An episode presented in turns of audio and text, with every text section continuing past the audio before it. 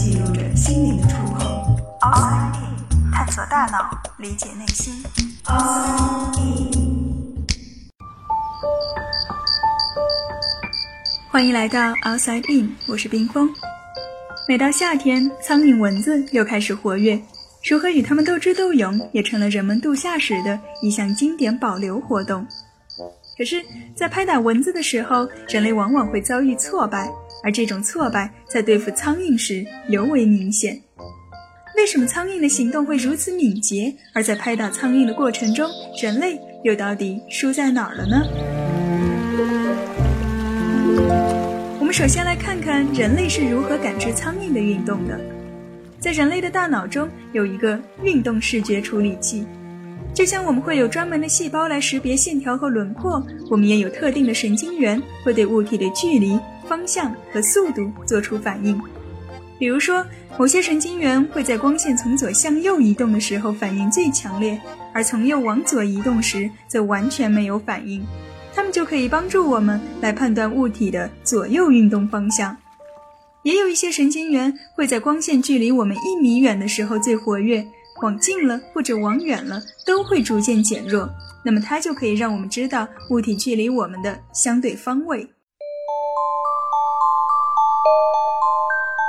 在人类的大脑中有许许多多这样的运动感知神经元，它们记录下每一个光点的信息，把这些信息汇总到一起，便勾勒出一幅完整的动态影像。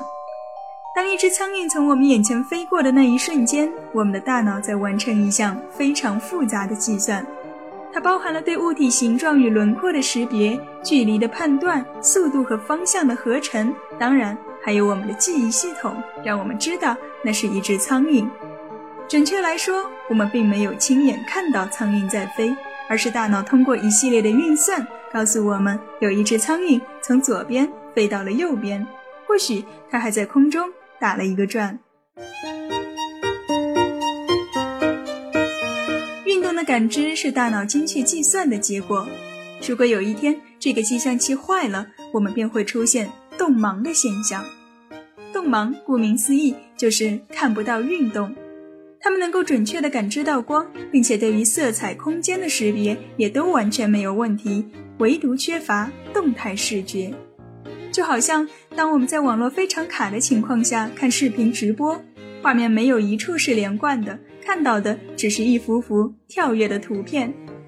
这样的视频你可能连一分钟都看不下去。而对于动盲患者来说，他们看到的世界就是这样的。我们已经大致了解了作为人类是如何感知苍蝇的运动的。那么，苍蝇与人类相比，究竟有哪些不同呢？首先，我们知道苍蝇是复眼。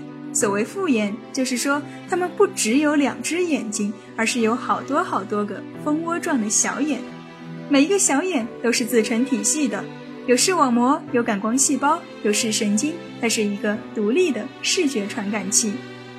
通常，一只苍蝇会有六千多只小眼，可以看到三百五十度范围内的东西。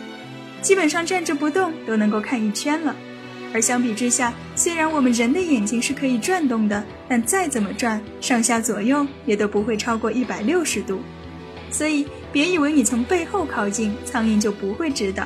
虽然它看不清你长什么样，但它知道一定有东西在向它靠近。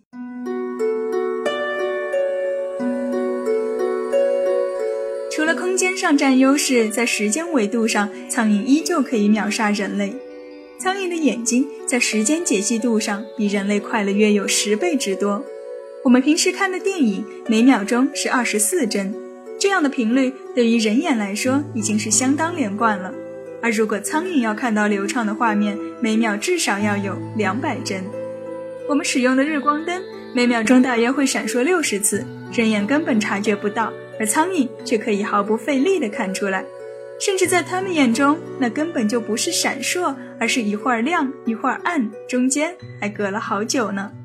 因此，当我们举起苍蝇拍，自以为快准狠地拍下去，这一切在苍蝇看来就好像是太空漫步一样，根本不用着急，等到拍子落下再飞，还能在窗台上多歇一会儿。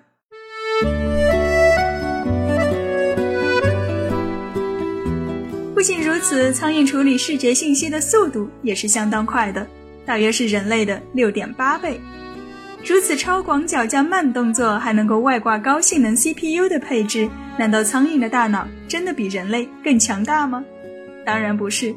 为了生存，苍蝇几乎把所有的脑细胞都用在了视觉处理上，而人类除了视觉之外，还有许许多多的东西要去处理。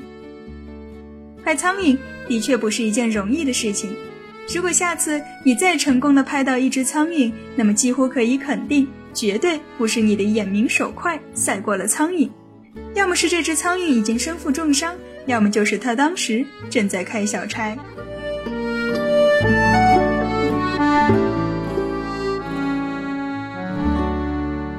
探索大脑，理解内心，Outside In。